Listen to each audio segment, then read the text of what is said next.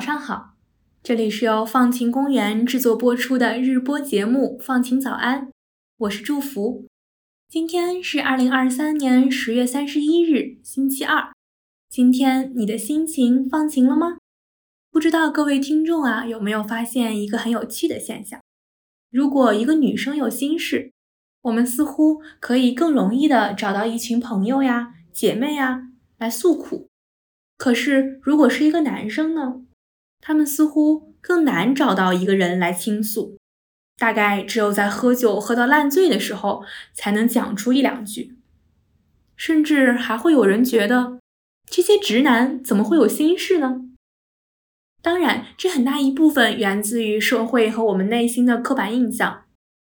但是，男生就不会感到孤独了吗？答案当然是否定的。只要是人啊，生活在这个社会里，就一定会遇到很多生活中的烦恼、委屈，也会有很不爽某些人的时刻，想要找个人跟自己一起发泄情绪。但对于有的男生来说，除了家人以外，他们找不到其他的人去倾诉，而很多事情，他们面对家人又因为各种各样的原因难以启齿，而且很多男生都难以找到那种可以帮助自己。一起度过生活中起起落落的深厚友谊。根据英国的一项民调显示啊，大约五分之一的男生都承认自己没有一个亲密的朋友，而有三分之一的人表示他们没有最好的朋友。这些数字啊，都远远的高出女性。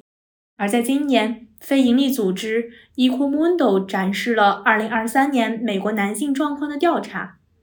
这一个调查的结果显示。有三分之二的十八到二十三岁男性表示，他们觉得没人能真正的了解我。这种男性孤独啊，真的是跨越国界、跨越时代的。就连张爱玲也曾写道：中年以后的男人时常会觉得孤独，因为他一睁开眼睛，周围都是要依靠他的人，却没有他可以依靠的人。或许大家可能会跟我有一样的疑问。那为什么呢？为什么男生会缺乏那些明明对心理健康很有帮助的深刻友谊呢？这肯定不是所谓的男人本性或是男人的身份使然，并不是男性这种性别生来就是这样的，而是因为我们在不停的被这个社会当中的文化影响，身处在这个性别刻板印象很重的男权社会里。有无数的声音在告诉他们如何成为一个真正的男人，而其中的一部分关键词就包括了：你不应该谈论感情，你不应该表达感受，你不能哭，你不能展示自己的脆弱，等等等等。但是，恰恰是这些表达和感受，才是人与人之间建立情感连结的重要的一部分。一旦缺少了这些，他们当然很难跟别人建立起深刻的友谊。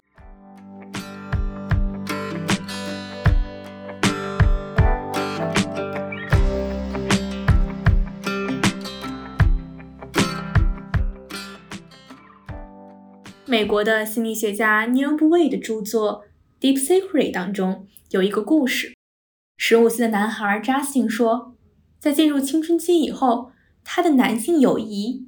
还有他在情感上的敏感，都会让他被贴上“娘炮”、“不成熟”或者是“同性恋”这样的标签。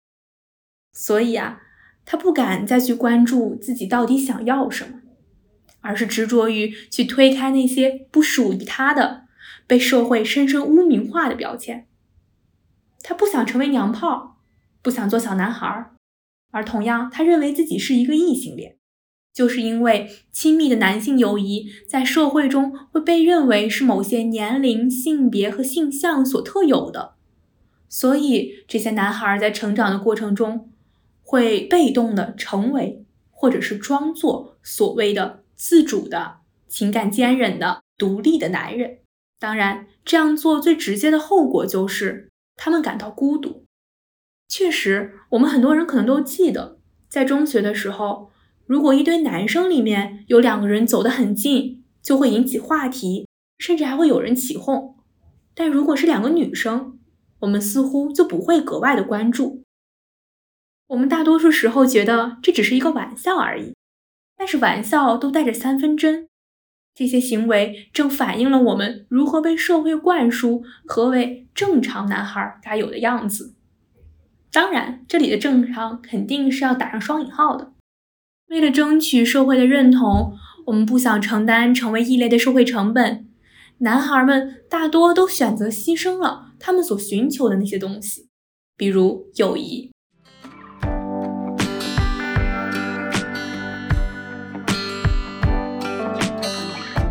说到这里啊，女性听众们可能会想，为什么我要关注这个问题呢？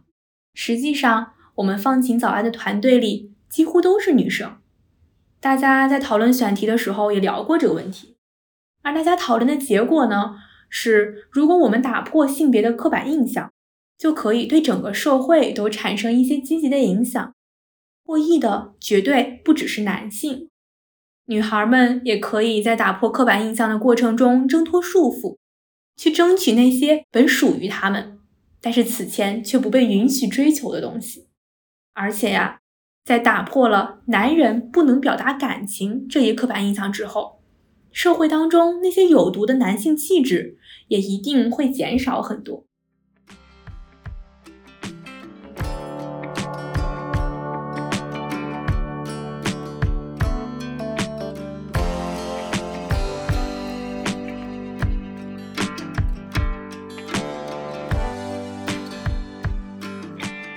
为了帮助男性摆脱这种束缚，减少孤独感，美国有一个名叫 Everyman 的组织，正在采取一种新的方法，让男性可以在完全陌生的男性群体中展开心扉。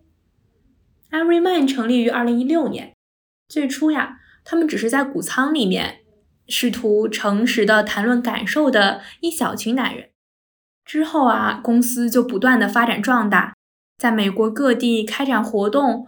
提供周末进修的活动，还有为期数月的线上课程，主题包括培养真实情感表达能力，还有领导力等等。只要自己的性别认同为男性，就可以加入。麦是 Everyman 认证的教练，领导进修和其他的项目。他说，典型的团体体验从短暂的 check in 开始，意思就是让男性识别自己身体的感受。比如说，我感到我胸部很紧张，或者是我感觉我的双脚很放松，等等这种。如果你乐于分享，你还可以向他们倾诉你自己的感受。当然，这并不是强制性的。这里的核心规则是，任何人都不要提建议。这样的结果是，男性可以在如此的开放当中找到独特的安全感。麦克说：“他看到男性从世界各地来到我们的社区，寻找他们从来没有感受过的连结感。但麦克也提到啊，在加入之前，他自己对这种活动也是保持一个怀疑的态度，尤其是他作为一个有色人种的同性恋者。但当他真的走在共享房间里，听着其他的男性分享他们那些触及内心的想法和感受，他说。”当时就像多米诺骨牌一样，他也敞开了心扉，分享自己过去遭到性虐待的经历。这些话对他来说很难说出口，他说的时候哭了，但是大家都在点头。旁边的人用手搂着他的肩膀，让他觉得很有力量。作为同性恋者的他，第一次在异性恋男人包围的时候，感到真正的安全。麦克被这段经历感动到了，他希望扩大 Everyman 的影响力，让更多的人受益。于是他开始在这里工作。虽然 Everyman 可以是一个男人们分享自我最深层、最脆弱的地方，但是麦克也提醒说，这个群体同样可以分享喜悦，庆祝生活中的美好，去鼓励人们找到生活中发生的快乐、自豪。还有成就，在这里呀，男人可以互相扶持，而不是只依赖于他们的伴侣。听起来，这真是一个令人放晴的地方呢。